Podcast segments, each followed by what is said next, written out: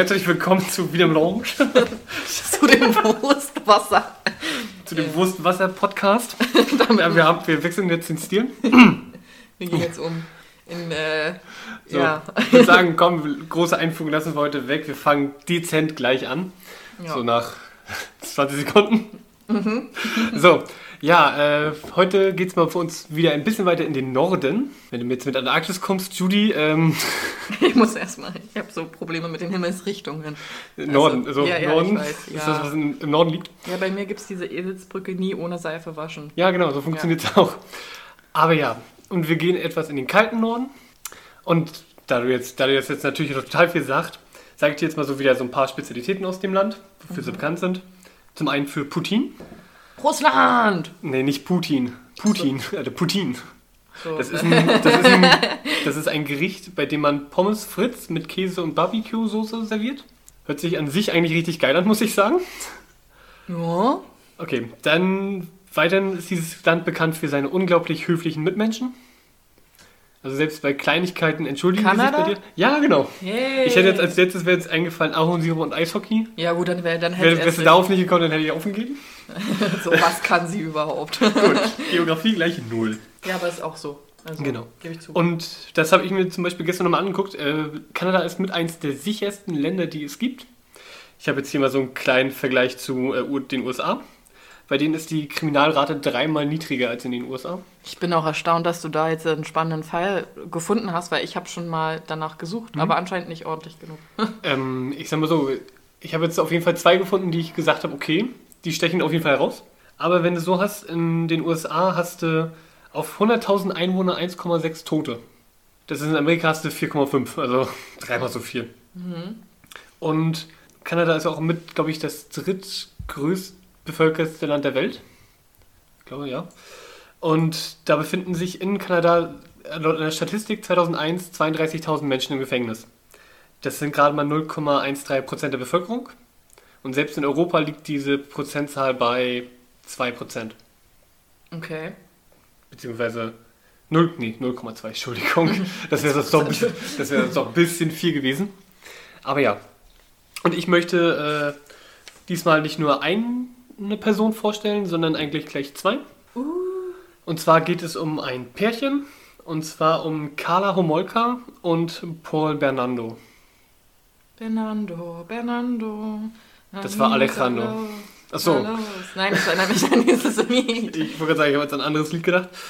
Gut. Achso, okay. Und wir fangen mal an mit der guten Carla. Carla wurde am 4.5.1970 geboren und zwar in Ontario, in Port Credit. Das ist halt so ein kleiner Ort in Ontario. Und im Gegensatz zu unseren ganzen anderen Leuten, die wir bis jetzt hatten, hatte sie eine sehr gute Kindheit. Sie war sehr hübsch, war sehr klug und sehr beliebt in der Schule. Und ich sag mal so, klar, sie hatte so eine komische Depri-Phase, sag ich mal, die viele Teenager haben. Also fing so Ende der Highschool an, schwarz zu tragen beschäftigte sich halt mit Okkultismus, schwarze Magie. Allerdings fing es auch an, die tote Katze einer Freundin auszugraben und hat diese sich etwas genauer angeguckt. Was heißt denn jetzt genauer angeguckt? Ich denke mal, die hat sie ausgegraben und sich halt anguckt, wie der Verwesungsprozess fortgeschritten ist. Natürlich eine Tomaten, eine total Ja, gut, normale Teenie-Erfahrung. Also. Aber an sich ist es halt ein ganz normales Mädchen gewesen. okay. Sie hatte gar keine schlechte Kindheit, hatte tolle Eltern. Ja, okay, dann würde man jetzt sagen, so ja, die normale Emo-Gothic-Phase, die eigentlich fast Ja. jeder irgendwie mal so durchgemacht Nur hat. halt, ja gut, das mit der Katze ist vielleicht etwas mehr, als dass man es in anderen Phasen vielleicht hat. Ja. Aber wenn du es so nimmst, sie war eigentlich so das Mädchen von nebenan, beziehungsweise so eine Mischung Mädchen von nebenan und beliebtes Highschool-Mädchen. Aber ich sag mal so, das änderte sich dann schlagartig irgendwann. Bestimmt, als sie Bernardo kennenlernte. Ja, klar, doch, so in etwa. Auf jeden Fall fing sie nach, nach der Highschool an, sozusagen in der Tierklinik zu arbeiten. Äh, was jetzt natürlich mit der Sache der Katze vielleicht so ein bisschen merkwürdig klingt, aber sie war wohl auch sehr gut in dem Job. Und sozusagen als zweiten Job hat sie nachher irgendwann dann angefangen, Medikamente zu stehlen. Hat sie allerdings nicht weiterverkauft. Deswegen, deswegen habe ich, fand ich so komisch, es stand überall, es war so ein Zweitjob, so Medikamente stehlen. Sei mal dahingestellt. Okay. Ja, auf jeden Fall im Jahr 1987 lernte sie auf einer großen, das hieß Haustier-Convention. Also ich stelle mir unter Convention immer was anderes vor als Aber ich denke mal, da gibt es auch, dass du da ganz viele große Hallen hast, wo du so Sachen für deine Haustiere kaufen kannst. Ja, bestimmt. Aber sind das ja nicht eher sowas wie. Messen. Ja, genau, aber Messen, es aber. hieß direkt Convention. Okay. Ich weiß ja nicht, vielleicht ist es auch was für Furries, wer weiß. Ja.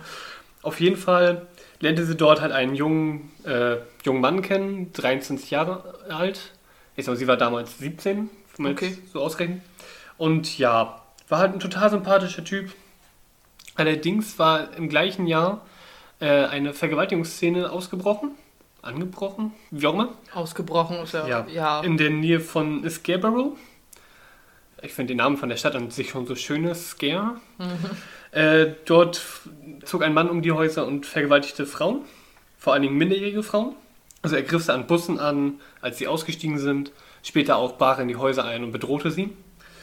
Und ja, ähm, fing dann auch an, sozusagen Stöcke und Steine in die Opfer einzuführen. Ich sag mal so, ich werde jetzt kein großes Geheimnis draus machen. Einer der Hauptverdächtigen war dieser Paul, den sie kennenlernte.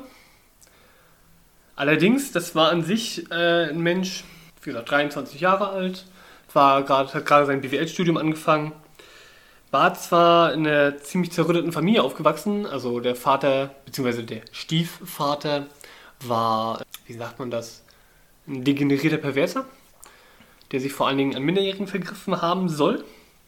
Also der Vater jetzt, so? Der Stiefvater. Der Stiefvater Der. Stiefvater, okay, genau. Ja. Mhm.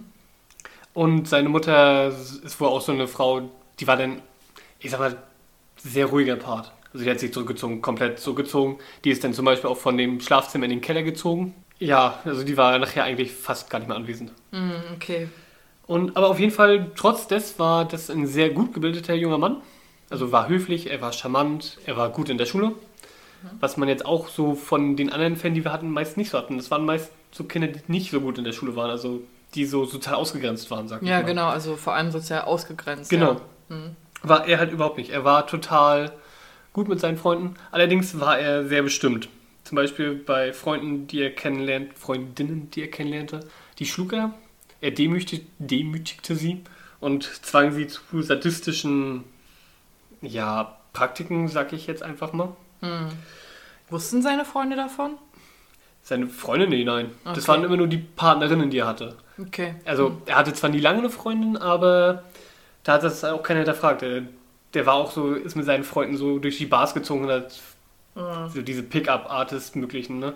Ich gehe jetzt dahin und reiß die Frau aus, sozusagen. Ja, gut, das heißt ja heutzutage auch. Ich denke also, mal, da könnte man natürlich davon ausgehen, gut, das ist halt so ein Frauenheld, der nimmt sich eine und dann zieht dann die andere. ja. Dass der jetzt natürlich einfach nur komplett bösartig ist, glaubt natürlich keiner. Ja, auf jeden Fall, er war dann halt BWL-Student und fing an, noch nebenbei als Buchhalter zu arbeiten. Genau. Die beiden lernten sich also 87 auf dieser Convention kennen und Freunde sagten, bei den beiden herrschte eine richtige sexuelle Spannung. Also die konnten gar nicht voneinander lassen. Schön, wenn das so die Freunde noch Ja, wo ich, so, wo ich so dachte, so schön, dass man die Spannung so beschreiben kann sofort. Und sie wurden auch relativ schnell ein Paar. Und es war sogar so, also die Eltern von ihm liebten ihn abgöttisch. Er war auch so, dass er zwar 80 Kilometer von ihr entfernt wurde, aber regelmäßig da war. Wo ich mir so dachte, 80 Kilometer und das in Kanada, das ist jetzt, also wirklich, du hast Brachland dazwischen. Also das ist schon, finde ich, ganz schön was. Also das ist nicht. Ja, mit dem Auto geht alles. Klar, ja, du, der Ja. ist 23. Ja. Vor allen Dingen 23, sie 17, wenn man so überlegt, äh, an sich ja schon etwas ungewöhnlich, hätte ich jetzt gesagt. Nee, also ich finde so dieses 23, 17 nicht ungewöhnlich, vor allem wenn der Mann jetzt sehr älter ist. Also weil ja, man sagt ja öfters so, ja, Frauen sind, ich sag mal, weiter im Kopf. Hm? Und man merkt es schon, finde ich, wenn man jetzt einen gleichaltrigen Partner hat oder einen Partner, der älter ist. Ja, gut. Also deswegen finde ich das jetzt an sich nicht so schlimm. Also diese sechs Jahre wäre jetzt das schlimmer, wäre sie zwölf und er 18. ja, gut. Also das ist so. richtig. Und ich sag mal so, in Kanada ist zum Beispiel das Einwilligungsalter auch bei 14. Wo Ach du ja so. zum Beispiel hast, in äh, Amerika müssen sie 18 sein. Weil wenn du Pech hast, du hast eine 17-jährige Freundin, die macht das alles freiwillig, der Vater mag dich nicht, dann bist du auch, kannst du auch verknackt werden. Ja, aber wie war denn das hier? Ich glaube, in Deutschland ist es, glaube ich, auch 14. 14 oder 16, eins von beiden. Ich bin aber fast der Meinung, auch 14. Meinst du? Ich habe keine Ahnung. Du, bin ich, da bin ich jetzt wirklich überfragt. Ich bin auch ehrlich, ich habe mich in dem Jahr, in Nee, nee, dem Alter auch nicht dafür interessiert. Aber auf jeden Fall, die beiden waren auch so ein paar, was sich sehr gut ergänzt hat. Denn ich sag mal so, sie wollte halt jemanden, der im Leben steht, der halt weiterdenkt, der halt wirklich erwachsen ist. Und er wollte halt einfach eine haben, die alle, alles für ihn tut, sozusagen. Mhm. Und das war halt auch das, was sie im Endeffekt gemacht hat. Sie hat wirklich alles für ihn getan. Mhm. Wenn man nämlich anfängt, die beiden dachten sich halt, komm, sie fangen an, so ihre Grenzen auszutesten, immer weiter. So soll es soll heißen, äh, sie machte halt so Sachen, die andere nicht mit ihm machen wollten. Selber dahingestellt, was es jetzt ist, darauf möchte ich jetzt auch nicht weiter eingehen. Ja, ich kann mir manche Sachen vorstellen. Und eigentlich ist es ja schon so dieses Anzeichen dafür, so okay, ich will mein, also so, wenn ich mit meinem Partner so eine Grenzen austeste, wo ich mir jetzt so denke, okay, das könnte schon in eine andere, falsche Richtung gehen. Hm. So, das klingt schon so nach so einem, ja, ich sag mal, so ein Paar, was so abhängig, also wo der eine so abhängig vom anderen halt wird. Ja, ist richtig. Also wir haben auf jeden Fall den dominanten Part, den Paul, und Mhm. wirklich diesen äh, unterwürfigen Teil, die Carla. Ja, das denke ich mal auch mit Grenzen austesten, also wahrscheinlich auch Also jetzt- sexuell Grenzen Ich austesten. denke mal, oder? Fifty Shades of Grey wäre es nicht gewesen, weil, ähm, Ja, ich sag mal so, das es ging ja- nachher wirklich so weit, dass äh, Carla Frauen für ihn, für Paul suchen sollte, die er vergewaltigen konnte. Mm, Ja, das meinte ich jetzt zum Beispiel mit Grenzen austesten. Das ist ja, das ist ja, das ist aber keine, das ist ja die Grenzüberschreitung. Also Ja. Grenze austesten ist für mich, okay, ich gucke halt, wie sehr steht jetzt mein Partner auf Schmerz. Mal angenommen, ne, jemand steht halt auf Mhm. Schmerz, dann testet man halt aus, okay, wie weit kann ich jetzt gehen, bis es halt dann, sage ich mal, der Partner sagt, ja, okay, bis hierhin und nicht weiter, Codewort Nilpferd, Nilpferd, reicht. Ja, weißt du so, aber nicht, Es, ist ja aber, es wäre aber auch kein True Crime-Fall, wenn wir jetzt nicht so ein bisschen über die Stränge noch schlagen würden, ne, weil das wäre sonst äh, relativ äh, langweilig, wenn sie jetzt einfach bei einem Sexunfall stirbt. Wer weiß. Was für ein Sexunfall. Das wäre jetzt interessant geworden. ähm, ja, auf jeden Fall müssen wir jetzt so ein kleines bisschen weiter vorspulen. Also wir gehen drei Jahre in die Zukunft und befinden uns in Dezember 1990. Okay. Ja, das war halt so Weihnachtszeit und ich sag mal, wie gesagt, die Familie von Carla mochte Paul ja über alles. Er hatte zwar jetzt in dem, dem Sinne keinen Job mehr, also kein, er war kein Buchhalter mehr, studieren tut er wohl auch nicht mehr. Er verdient jetzt sein Geld sozusagen mit dem Schmuggeln von Zigaretten. Also von den von Kanada in die USA hinein. Okay. Äh, ist denn bekannt, ob er sein Studium abgeschlossen hat? Nee, ne? Nee, das leider nicht. Naja, okay, Ich gut, weil mal hätte ich. äh, Aber ich denke gedacht- mal, wenn er, wie gesagt, er verlor den Job als Buchhalter schon, ich denke mal, dass äh, Ja, gut, aber ich sag mal so, wenn du jetzt sagst, drei Jahre später und er hat schon BWL studiert, dann hätte er es ja schon abschließen können. ja, eigentlich. Kann, kann sein. Ja, egal. Auf jeden Fall hatte er schon von Anfang an immer so eine kleine Zuneigung empfunden für, für die Schwester von Carla. Also im Endeffekt, Carla hatte, glaube ich, drei, zwei Geschwister. Die mittlere ist für den Fall komplett uninteressant. Allerdings die jüngere Schwester ist interessant. Es geht dabei nämlich um die 15-jährige Tammy. Und sie ist jetzt schon 20. Ähm, ja, genau. Okay, gut. Ja, und Zuneigung ist vielleicht sogar ein bisschen untertrieben. Das war nämlich schon obsessiv. Denn er schaute halt nachts immer mal wieder durchs Fenster bei ihr, während sie schlief, beziehungsweise sich umziehte, umzog, oh Gott. und ging nachts sogar in ihr Zimmer und masturbierte dann dort. Oh. Und ich sag mal jetzt so, die typische Reaktion, die man jetzt natürlich von der Schwester erwarten könnte, ist ja, äh, er soll das bitte unterlassen. Ey, nicht unterlassen, Schluss machen. Verbannen aus dem Leben. Hallo? Wenn der, wenn der zu meiner Schwester ins Zimmer gehen würde und da machst. Nee. Das wäre gut, also wäre durchaus verständliche Reaktion gewesen. War allerdings nicht so. Carla ermöglichte ihm das sogar. Sie zerstörte zum Beispiel die Rollos ihrer Schwester, dass die halt keine mehr hatte. Damit das- er besser spannen konnte. das Spannen natürlich einfacher macht. Genau. Und später fuhr er dann sogar mit ihrer Schwester in die USA, um Bier für eine Party zu kaufen. Warum auch immer sie dafür in die USA gefahren sind. Weil amerikanisches Bier ist scheiße. Ja, vielleicht haben sie es nicht bekommen.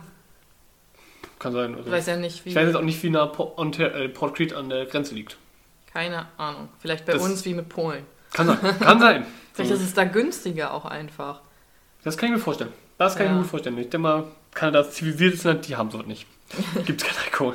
Nein. Nein. Ja, auf jeden Fall betranken sie sich dort und machten auch miteinander rum. Also jetzt äh, Termin- Paul und mit seiner mit der Mit- kleinen Schwester. genau. Wow. Ja, allgemein, ich finde auch so die Idee sogar, ich lasse jetzt mal meine kleine Schwester mit dem Freund alleine fahren. Ja, vor allem er 28 zu dem Zeitpunkt, sie 15. Jo. Ja, Und das ist dann schon wieder zu viel übrigens. Na ja? gut, okay. Wir sehen jetzt, wo die Grenze ist, okay. So 13 Jahre Unterschied, ja, nee. Und jetzt fand ich auch so schön, es war so, glaube ich, der größte Streit in der Beziehung von Paul und Carla bis dahin, dass sie nicht Jungfrau war, als sie ihn kennengelernt hatte. Warum auch immer das für ihn so ein Thema war. Er Allerdings, wollte eine Jungfrau. ja, Und deswegen fand er wahrscheinlich auch die Schwester so toll. Ja, war klar. auf jeden Fall geht es weiter. Es kam halt zu einem Abendessen so im Dezember und da gaben sie dem Mädchen zum Beispiel Valium, dass er halt ein bisschen beschwipst ist, beziehungsweise Valium, da bist du ja komplett, Gefügig. ja, Also, ja. und äh, sie verge oder er vergewaltigte Tammy. Allerdings ähm, muss man dazu sagen, er nahm ihr nicht die Jungfräulichkeit. Also anal. Höchstwahrscheinlich ja. Oh, wie kann man denn? ja. Vor allem, jetzt kommt eigentlich, finde ich, so das Perfide. Praktisch gesehen, zu Weihnachten wollte denn Carla sozusagen Paul die Jungfräulichkeit seiner Schwester schenken. Ihre Schwester schenken. Ja. Ja, genau so ist das. Ja, und zwar wollten sie sie halt in dem Sinne dazu zwingen. Carla besorgte halt über diese Tierklinik, in der sie arbeitete, äh, ein Anästhetikum, also Halaton, nee, Halutan. Hm. Also für die Leute, die jetzt vielleicht sich damit auskennen, wenn sie Tiere haben, ist auch ein Anästhetikum, also das, dann bist du auch gefügig dann, komplett. Ja, und am 23.12.1990 bei einer Weihnachtsfeier füllten sie dann erst die Schwester ab, gaben ihr dann noch dieses Halutan und als sich die Familie zurückzog, äh, führten sie sozusagen die Schwester in den Keller und betäubten sie nochmal zusätzlich. Also die war komplett weg dann. Aber wie kann man denn, also was läuft denn im Leben eines, also der, der großen Schwester falsch, seiner, also das freiwillig seiner eigenen Familie, die einem ja anscheinend nichts so getan hat, dass sie sowas ihrer Schwester antun möchte? Das verstehe ich halt nicht. Also, weil wenn du mir sagst, ja, sie hat halt ein gutes, also eigentlich an sich ein gutes Elternhaus gehabt und hatte eigentlich an sich auch keine Probleme, außer halt ihre Emo-Gothic-Mager-Phase mit der toten Katze, okay, sei dahingestellt. Aber wie krank muss man denn sein? Also, oder wa was ist denn im Kopf dann f- falsch, sage ich mal? Sage ich jetzt einfach mal nur so, weil ich das so unverständlich finde. Ich habe zwar nur eine kleine Stiefschwester, trotzdem ist sie für mich einfach wie eine Schwester. Und ich würde niemals irgendjemanden meiner Schwester das so, irgendjemandem die Jungfräulichkeit einer Schwester schenken. Also wie gesagt, die war ja komplett unterwürfig zu ihm. Also ich weiß nicht, was der machen konnte, dass die da so unterwürfig war. Aber gut, das ist halt, die hat jemanden gefunden, der hatte sich Hals über Kopf verliebt. Und da macht man ja schon mal dumme Sachen. Und das war halt. ja, aber das ist ja keine, keine dumme Ahnung. Sache für mich. Das ist ja so. Wie gesagt, die haben beide sich gesucht und gefunden und ja, Okay, also sie sind jetzt im Keller und sie ist jetzt auf jeden Fall betäubt. weg. Ja. Dann, wie gesagt, vergingen sie sich beide an ihr. Wie sie auch noch an ihrer eigenen Schwester. Wow. Das kann ich wiederum nur so wiedergeben. Also das Ja, ja, habe ich ja. nur so gefunden, weil es stand immer beide. Inwiefern sie jetzt beide daran beteiligt waren, ob sie jetzt vielleicht auch sogar nur festgehalten hat, ich möchte es gar nicht wissen. Allerdings äh, war es halt ungünstig, denn die Schwester musste sich halt auch in ihrer Trance übergeben. Im Endeffekt, sie ist an ihrer eigenen Kotze erstickt. Toll. Ja. Und dann, weißt du so, also ich weiß ja, dass die Weihnachten erst am 25.12. dann feiern. Aber wir Deutschen würden jetzt sagen, ja, tolles Weihnachtsgeschenk. Ja, auf jeden Fall. Ja. Vor allem das Interessante ist, sie zogen sie an und brachten sie in ihr Zimmer, machten auch noch alles sauber sozusagen und riefen dann jetzt den Notruf. Ja, um das zu vertuschen. Ja, weil sie ja dann auch gecheckt haben, dass es falsch war. Ja, aber du musst überlegen, es wurde im Endeffekt auch nichts hinterfragt. Es wurde nicht hinterfragt, warum die beiden in der Nacht gesaugt und gewischt haben. Warum auch immer äh, die Schwester so einen chemischen Brand am Mund hatte. Höchstwahrscheinlich Mhm. von diesem Tuch, was sie noch ins Gesicht gedrückt, gedrückt hatte. Auch nicht, woran die Schwester gestorben ist. Da wurde einfach nur gesagt, ja, die ist erstickt. Also, dass man jetzt vielleicht, sage ich mal, nicht hinterfragt, warum man saugt oder wischt im Keller. Also, ich kenne ja auch ein paar Häuser jetzt, sage ich mal, weil die waren ja im Keller. Und dann hörst du das auch nicht. Also, dass, jetzt, äh, dass du im Keller saugst. Ja, gut. Also, das hört man dann einfach nicht, auch selbst im EG nicht. Also, es kommt halt drauf an, was du für einen Keller hast. Also, so. Ja, gut, ich würde sagen, wenn die Kellertür zu ist, wirst du es wirklich nicht hören. Ja, aber dass du halt, das war halt nicht mal hinterfragt wird, was du halt meintest, dass, der, dass sie da diesen Brand hatte, Mhm. diesen chemischen Brand. Also ich meine, ja. Weil einfach nur so, man kann halt sagen, okay, sie hat zu viel getrunken und ist an ihrer, an ihren Erbrochenen erstickt. Das war übrigens Leons Blätter. Ja. Leon ist halt Schluck. nicht so auf der Höhe. dass man, okay, dass man dann halt daran erstickt, und dann halt einfach sagt, ja, sie hat ja zu viel getrunken und sie hatte ja auch was Intus, aber Mhm. sie hat ja noch mehr. Ja. Also man müsste dann auch sehen, eigentlich, wenn man das Blutbild macht, dass sie ja auch dieses. ich glaube allerdings, dieses Helaton ist, glaube ich, auch sehr schnell weg im Körper. Ach so. Glaube ich. Aber so schnell? Also ich, okay, so gut, sie haben ja erstmal versucht, sie wiederzubeleben. Und Ich denke mal, Auto gehst ja auch nicht sofort davon aus, äh, weiß Ja, ja, nicht, ja. ob man jetzt beim Erstickungstod direkt in die Pathologie damit geht. Ich weiß nicht. Ich habe keine Ahnung. Ja. Also, falls es jemand weiß, schreibt es uns gerne. Und ich sag mal, die beiden haben natürlich auch die Taten aufgenommen, die sie gemacht haben. Also, das ist, Gefilmt. ja, Wow. die haben alle ihre Taten im Endeffekt gefilmt. Und ja, es gab nachher sogar später Videos, wo sich sozusagen die Carla die Klamotten ihrer Schwester angezogen hat und dann sozusagen noch gespielt hat. Also, Als wäre sie ihre Schwester. Ja. Sich aber total unterwürfig gezeigt, also sehr perfide.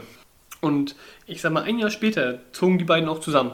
Also aufgrund diese, die wollten halt die Eltern trauern lassen und sozusagen ihr Leben leben. Hm. Und zogen halt nicht weit weg. Und ja, am Anfang war es halt so, dass sich der Paul darüber beschwerte, sozusagen, dass es Carlas Schuld war, dass die Schwester gestorben ist. Ja, und was, was fällt Carla halt ein? Nicht, dass sie ihn beschuldigt, sondern dass sie sich denkt, sie muss jetzt was Neues für ihn finden. Und damit kommen wir dann auch zum, ich sag mal, zweiten Opfer. Und zwar zur Jane. Das war ein junges Mädchen, das kannte sie aus der Highschool. Und sie war halt total fasziniert von der Carla, weil war eine junge, hübsche Frau, total beliebt. Und sie wurde halt zum Essen eingeladen. Und dort kam es halt auch wieder dazu, sie wurde betäubt und wurde dann praktisch, wie, hat, wie wurde es beschrieben, Carla hat dann sozusagen Jane Paul übergeben. Der fing dann an, wieder sich an ihr zu vergehen. Sie nahm es auf. Und am nächsten Tag wachte sie halt auf, zwar auf dem Sofa, ihr war schlecht, sie war wund, aber sie konnte nach Hause gehen. Sie ist von den Opfern, die sie hatten, das Einzige, was überlebt hat. Okay. Möchte ich jetzt gleich mal sagen. Aber wie gesagt, ich denke mal, War ja wahrscheinlich auch wieder Jungfrau, oder? Ja. Okay, also er wollte halt unbedingt eine Jungfrau. ja, also deswegen waren die ganzen, also ich kann es vorwegnehmen, die ganzen Opfer sind auf jeden Fall Minderjährige gewesen. Und auch alle Jungfrauen, weißt du das? Das weiß ich Nee. nicht. Nein. Nein, hätte sein können, dass es da steht. Kann, so. nein, also das stand da nicht. Ich weiß, weiß zwar nicht, ob, na gut, das kann man rausfinden, ja, aber Ja. nee, äh, das stand da nicht. Aber ich gehe mal davon aus. Weil wenn wir jetzt zum nächsten Opfer kommen, das war im Juli 1990, und zwar zu Leslie, oh Gott, Mahaffey? Mahaffey? Keine Ahnung. Ja. Ist ja Ja. geil, Leslie. Ja, Leslie, genau. Also sie war 14 Jahre alt und auch hier war wieder Paul entführte sie und zwar nahm, nahm er sie in die eigene Wohnung mit.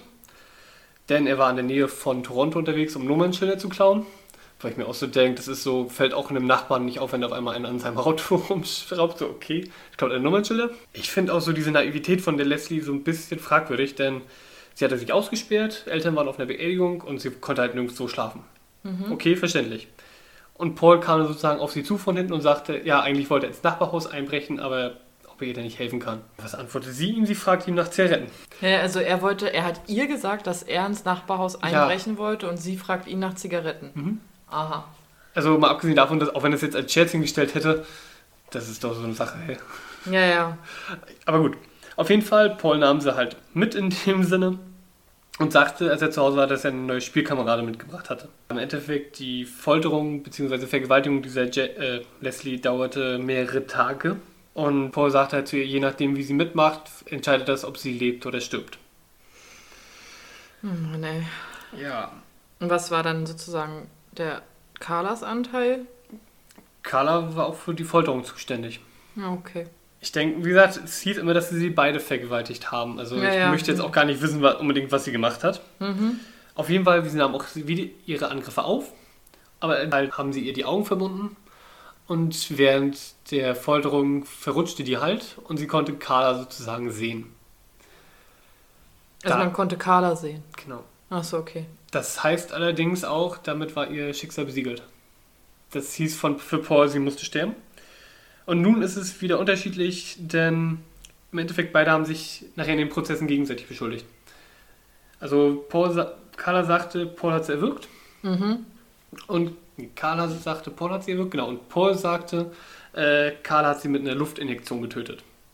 Also Lu ja. Luft in der Spritze und dann in den Blutkanal eingeführt. Ja, also sei mal dahingestellt, wer von beiden jetzt recht hatte. Mhm. Auf jeden Fall den Körper teilten, sie- zerteilten sie in Stücke mit einer Kreissäge und betonierten sie sozusagen ein. Und diese einbetonierten Körperteile schmissen sie dann in einem Umkreis von 18 Kilometern ins, in den Fluss.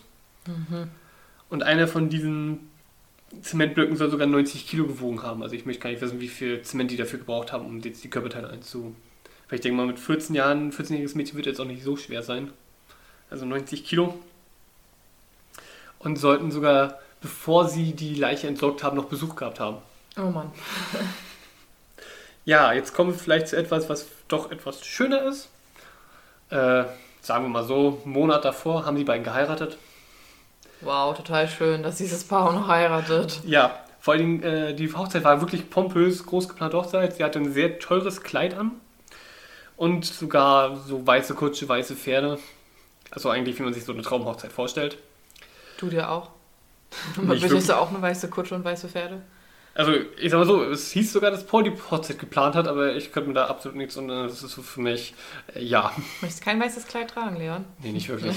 Ich stehe nicht so auf Kleider, da kommen meine Beine nicht zur Geltung. Hm, verstehe ich. Ja. Auf jeden Fall an dem Tag der Hochzeit äh, war es dann so, dass es auch schon Leichen gefunden wurden. Und, mal, das war auch im Fluss. äh, die Jungs, die hatten wohl nichts mit dem Fall zu tun. Und dann in genau dem gleichen Fluss, wo an dem Tag Leichen gefunden wurden, wurde dann den Monat später die ersten Leichenteile von der Leslie gefunden. Also die einbetonierten. Okay. Und zwar von einem Kanufahrer. Wo ich mir so dachte, der ist ja vielleicht irgendwie mit dem Kanu gegengestoßen. Natürlich, denkst du, das ist ein Stein, hm, dann holst du sowas hoch. Aber, Ja, aber wenn das einbetoniert ist, dann siehst du das doch erstmal nicht. ja, vor allem, das geht ja unter. Also der hat es bestimmt nur gemerkt, weil er gegengekommen ist. Ja. Ja, aber wie kommt man denn darauf, das dann also rauszuholen? Ah, okay. Kann natürlich auch sein, dass vielleicht. Weil sie auch vielleicht als vermisst galt oder so schon. Das auf jeden Fall. Hm? Naja, und dann, dass man dann vielleicht, weil man da halt eben schon Leichenteile gefunden hat, sich dann dachte, ja, okay, vielleicht könnten jetzt in dem Betondings auch noch Leichenteile sein. Auf jeden Fall, jetzt vergeht wirklich ein Jahr. Ein Jahr, wo sie kein Opfer haben. Mhm. Und zwar am 16.04.1992, kurz vor Karfreitag, suchten sie wieder nach einem neuen Opfer. Und zwar Kirsten French. Äh, da muss ich jetzt allerdings zugeben, ich habe erst, erst habe ich gedacht, sie hieß France, weil ich habe auf so eine Seite geklickt, die war ganz schlecht auf Deutsch übersetzt, die hieß da Kerstin Französisch. Wo ich mir dann auch gedacht habe, okay, bis ich dann rauskam, sie hieß wirklich Kirsten French. Und das war halt wirklich treue, bibeltreue katholische Schülerin. Mhm. Die wurde entführt auf dem Kirchenparkplatz, als sie auf dem Weg nach Hause war. Carla war halt so, stand mit einer, wie heißt das, mit einer Karte, aus, kommt aus dem Auto raus und der Mutter, ja, ob sie mal nach dem Weg fragen kann. Paul kam dann von hinten mit einem Messer und stieß sie ins Auto rein. Sozusagen, das Mädchen war in der Kontrolle. Und da muss man wirklich sagen, die Eltern haben sehr schnell reagiert. Denn die Tochter war immer wirklich, auch 15 Minuten von der Schule bis nach Hause. Und die kam, glaube ich, weitaus zu spät und haben sofort Polizei alarmiert. Allerdings, äh, allerdings hat dir das leider nicht viel geholfen. Und jetzt muss ich nochmal kurz was einbringen zur Hochzeit, weil ich das gerade eben vergessen hatte. Geht ruhig lauter. Äh, die Worte, womit das Ehegelübnis von Carla endeten, ist ja so, schwöre ich dir in guten wie in schlechten Zeiten und so weiter. Äh, sie endete mit, sie wird ihn lieben, ehren und gehorchen. Finde ich jetzt so, gehorchen ist schon so, hm, bisschen fragwürdig. Aber das wollte ich noch zum Ehegelübnis einfach nochmal dazu sagen. Kommen wir zurück zu, ähm, zu Kirsten. Weil ich finde, muss ich jetzt einfach nochmal einwerfen, weil ich fand das wirklich sehr interessanter Fakt, dass sie das halt gesagt hat. So, genau, das wollte ich einwerfen. Aber kommen wir zurück zu Kirsten. Und auch hier, was soll man sagen, ne? wurde mit Alkohol abgefüllt und gefoltert. Und auch hier wieder, sie sollte sich unterwürfig zeigen, dann wird ihr vielleicht nichts passieren. Allerdings konnte man auf den Videoaufnahmen nachher sehen, sie war nicht einmal irgendwie mit einer Augenbinde gefesselt. Kann man sich denken, glaube ich, was das heißt, ne? Ja, dass sie getötet wird. Genau. Weil Es sie hat war- sie ja gesehen. Es vor, stand von Anfang an fest, sie wird getötet. Und sie töteten sie einfach kurz vorm Essen vom Ostersonntag, bevor sie zu Carlas Familie fahren wollten. So, damit das auch schon erledigt ist. Genau, oder? so in etwa. Ja, ja. Auch hier gehen die Meinungen wieder auseinander. Hier hieß es ja, Carla sagt, er hat die sieben Minuten lang gewirkt. Warum auch immer sieben Minuten. Mhm. Und Paul sagt, ja gut, Carla hat sie mit dem Gummihammer erschlagen. Okay, auf Würgen oder Erschlagen ist ja, könnte man ja dann rein theoretisch auch nachweisen. Könnte man ne? nachweisen, ja. Auf jeden Fall, aufgrund dieser Anzeige, beziehungsweise der Vermisstenanzeige von den Eltern, wurde halt eine Spezialtruppe gegründet. Weil man fand halt heraus, es gab mehrere, die sozusagen entführt wurden, so auf diese Weise. Und zwar die Green Ribbon Task Force. Und auch hier wurden komischerweise beide befragt. Also Carla und Paul zu der Sache. Und zwar, weil man halt die Zusammenhänge herausfindet zwischen der Schwester von, von Carla, dem Scarecrow Rapist und diesem jetzt. Mhm. Und ja, die beiden wurden dann einfach wieder freigelassen. Also man hatte halt nichts, Genau. sozusagen. Waren okay. so zwei, ja gut, okay, die waren zwar in der Nähe, aber komm, eigentlich kann man denen nichts nachweisen. Ja. Und da war dann so, ja, man beantragte sozusagen den Nachnamen zu ändern. Ich kann jetzt nicht sagen, ob sie jetzt Humolka oder Bernardo hießen mit Nachnamen. Ja. Auf jeden Fall wollten sie den Nachnamen in Thiel umbenennen. Ein Tier? Thiel. Thiel. Äh, Thiel. Achso, Tier. Und zwar, das ist der Name eines Bösewichts aus dem Film Criminal Law. Okay. Der Bösewicht war auch ein Serienmörder. Okay. Mag jetzt vielleicht einstellen, warum man sich so nennen möchte dann, aber okay. Nun kommen wir zu dem tragischen Punkt, an dem sich die beiden trennten. Mhm. Und zwar Januar 1993. Und zwar Carla trennte sich von Paul. Also löste sie sich sozusagen von ihm endlich. Äh, lösen möchte ich jetzt vielleicht nicht unbedingt sagen. Ich sag mal so, die beiden Spielchen von denen wurden halt immer härter. Das war wirklich einfach nur noch Missbrauch. Denn Carla musste wegen diesen Spielchen immer mehr ins Krankenhaus, immer öfter. Und zwar, der Supergau war zu sagen, dass Paul sie mit einer Taschenlampe zusammengeschlagen hat. Ja, ist auf jeden Fall. Ähm, in, ja. inwiefern das noch was irgendwie mit einer Beziehung zu tun hat oder mit Spielchen, weiß ich nicht. Also, Eine Täter-Opfer-Beziehung auf jeden ja, Fall. sogar gut, ja, schon eine Beziehung. Ja, auf jeden Fall, darauf trennten sie sich dann, weil die Eltern sagten auch, komm, das äh, wird langsam ein bisschen auffällig, dass er sein Chat misshandelt. Ja, sie zog auf jeden Fall äh, mit dem Freund von, nee, mit einem Freund von ihrer Schwester zusammen. Hm. Der war zufälligerweise auch Polizist. Und der sammelte zum Beispiel äh, Beweise gegen den Scarborough Rapist, der Paul, so, der Paul sozusagen ist. Mhm. Ja, und zwar mit Hilfe von Zeugenaussagen und auch den Zusammensetzungen von diesen Phantombildern, die sie machen konnten, fand man halt heraus, ja komm, das könnte Paul sein. Beziehungsweise eine Bekannte von ihm fand halt heraus, er könnte es sein. Mhm. Ja, und des Weiteren fing dann auch Carla an, ihn anzuzeigen. Wegen Misshandlung. Nun kann man sich natürlich denken, äh, wie sich das endet. Carla äh, legt sozusagen ihre Chance. Sozusagen, es ist herausgekommen, Paul ist ein Vergewaltiger. Versucht sie einfach mal jetzt noch so einen Kopf aus der Schlinge zu ziehen. Naja, zum Eigennutzen halt. Genau. Also ja, kurzum, es wurden Speichelabproben von Paul genommen und man fand halt daraus, ja, er ist dieser Scarborough Rapist. Und wurde natürlich dann auch festgenommen, Fingerabdrücke wurden genommen und sozusagen Verbindungen zu den ganzen anderen Taten hergestellt. Mhm. Und sozusagen Karl erkannte ihre Chance und stellte Paul sozusagen als Mörder und Vergewaltiger und sozusagen wollte einen Deal sozusagen mit ihrem Verteidiger und der Staatsanwaltschaft aushandeln. Was soll man sagen? Sie hat sozusagen, sie war nur eine von den zahlreichen Sexsklavinnen und wurde gezwungen mitzumachen. Sie sollte sozusagen für Totschlag in zwei Fällen schuldig gesprochen werden. Und wurde damit im Juni 1993 äh, für schuldig gesprochen und bekam zwölf Jahre. Okay. Also wie wir jetzt ja wissen, diese Deal-Prozesse gehen ja weitaus schneller. Jetzt kommen wir nämlich dazu, zu der Verhandlung gegen Paul. Und da tauchten dann die Videobänder auf, die sie zusammen gedreht haben. Und da kam natürlich heraus, äh, mhm, Carla war mitschuld. Und zwar weitaus mehr, als sie zugegeben hatte. Allerdings, was will man machen? Sie wurde bereits verurteilt und das ist genauso wie in Amerika. Du kannst nicht wegen einer, wegen einer Straftat zweimal belangt werden. Ja, also wegen demselben Tatbestand, Genau. ja. Paul bekam sozusagen für Mord und Vergewaltigung lebenslänglich und wurde als Dangerous Offender, also gefährlicher Straftäter, eingestuft und musste damit lebenslang im Gefängnis bleiben. Also Okay. praktisch gesehen, das ist die, denke ich mal, dieses Dangerous Offender ist dann, wenn, wie bei uns, wenn gesagt wird, Sicherheitsverwahrung. Ja, Wenn du diesen Status hast, bleibst du dein Leben lang im Gefängnis. Nein. Beziehungsweise in, in Kanada schon. Ja, In Deutschland nicht. ist es dann ja die Sicherheitsverwahrung nachher dann. Genau, aber bleibst du trotzdem nicht für immer im Gefängnis. Ja, aber Genau. das schließt ja bei uns nicht, ja. Genau. Auf jeden Fall soll es am Ende, soll, äh, soll er 14 Frauen vergewaltigt haben. Natürlich davon ein paar auch getötet. Wie gesagt, im Endeffekt, diese Mordszenen haben sie nie aufgenommen. Man kann also nicht sagen, wer von beiden die getötet hat. Ja. Und sagen wir mal so, jetzt haben wir jetzt ja den Fall sozusagen beendet. Ich möchte jetzt nochmal ein bisschen darauf eingehen, was mit Carla so passiert ist. Mhm. Also ich sag mal, Paul ist jetzt relativ uninteressant, der war sein Leben lang jetzt im Gefängnis. Mhm. Carla äh, musste wirklich ihre gesamte Haftstrafe absitzen. Ist in Kanada eigentlich recht unüblich, denn in Kanada ist es so, eigentlich egal wie lange deine Haftstrafe ist, meistens musst du zwei Drittel absitzen und das letzte Drittel kriegst, kommst du auf Bewährung raus. Bei guter Führung sogar äh, nach einem Drittel. Und muss ich sagen, spricht sehr für das äh, finde ich, für das Justizsystem in Kanada. Also, dass man da so sagt, komm, wenn der rehabilitiert ist, dann lassen wir ihn noch raus auf Bewährung. Und sobald er wieder macht, muss er halt wieder rein. Aber jedenfalls kam sie dann 2006 aus der Haft. Und zwar mit verschiedenen Auflagen. Sie durfte sich zum Beispiel jetzt nicht mehr minderjährigen Kindern nähern. Nähern, ja. Gut, okay. Entschuldigung. äh, und musste sich zum Beispiel auch immer der Polizei mitteilen, wenn sie irgendwie umzieht. Sie musste auch Anträge stellen, wenn sie ihren Namen ändern will. Kann ich gleich sagen, also er hat es versucht, es wurde nicht zugelassen. Und sie musste, wenn sie Reisen äh, macht, zum Beispiel, wenn sie länger als 48 Stunden dauern, immer sagen, wo sie hingeht. Also praktisch, das sind so diese Auflagen, die man von Sexualstraftätern halt kennt. Die müssen ja zum Beispiel auch ihre Nachbarn alle informieren. Also wie gesagt, was man aus Amerika halt kennt. Hm. Genau. Allerdings, sie, durf, sie war im Endeffekt auch an der Highschool nachher und hat dort ehrenamtlich ausgeholfen. Aber die müssen dann ja alle älter als 16 sein, weil sie durfte sich ja eigentlich sonst nicht da aufhalten. Aber gut, Ja. Highschool-Alter ist mir jetzt, kann ich jetzt nicht sagen, wie das ist. Keine Ahnung. Gut. Ich auch nicht. Genau. 2007 bekam sie dann einen Sohn.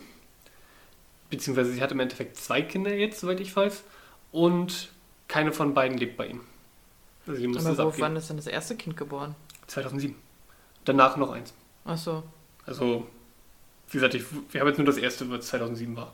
Das andere weiß ich, wann das jetzt war. Kann ich Also von sagen. unterschiedlichen Partnern oder? Also sie hat Nee, jetzt, von anscheinend, hat jetzt anscheinend einen Partner gefunden. Genau.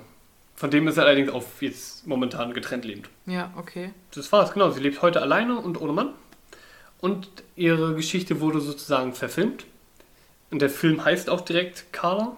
Okay. Der ist von 2006. Und mit Laura Prepton, Prepon in der Hauptrolle. Die kennt man aus How I Met Your Mother Ach so. oder Die wilden 70er.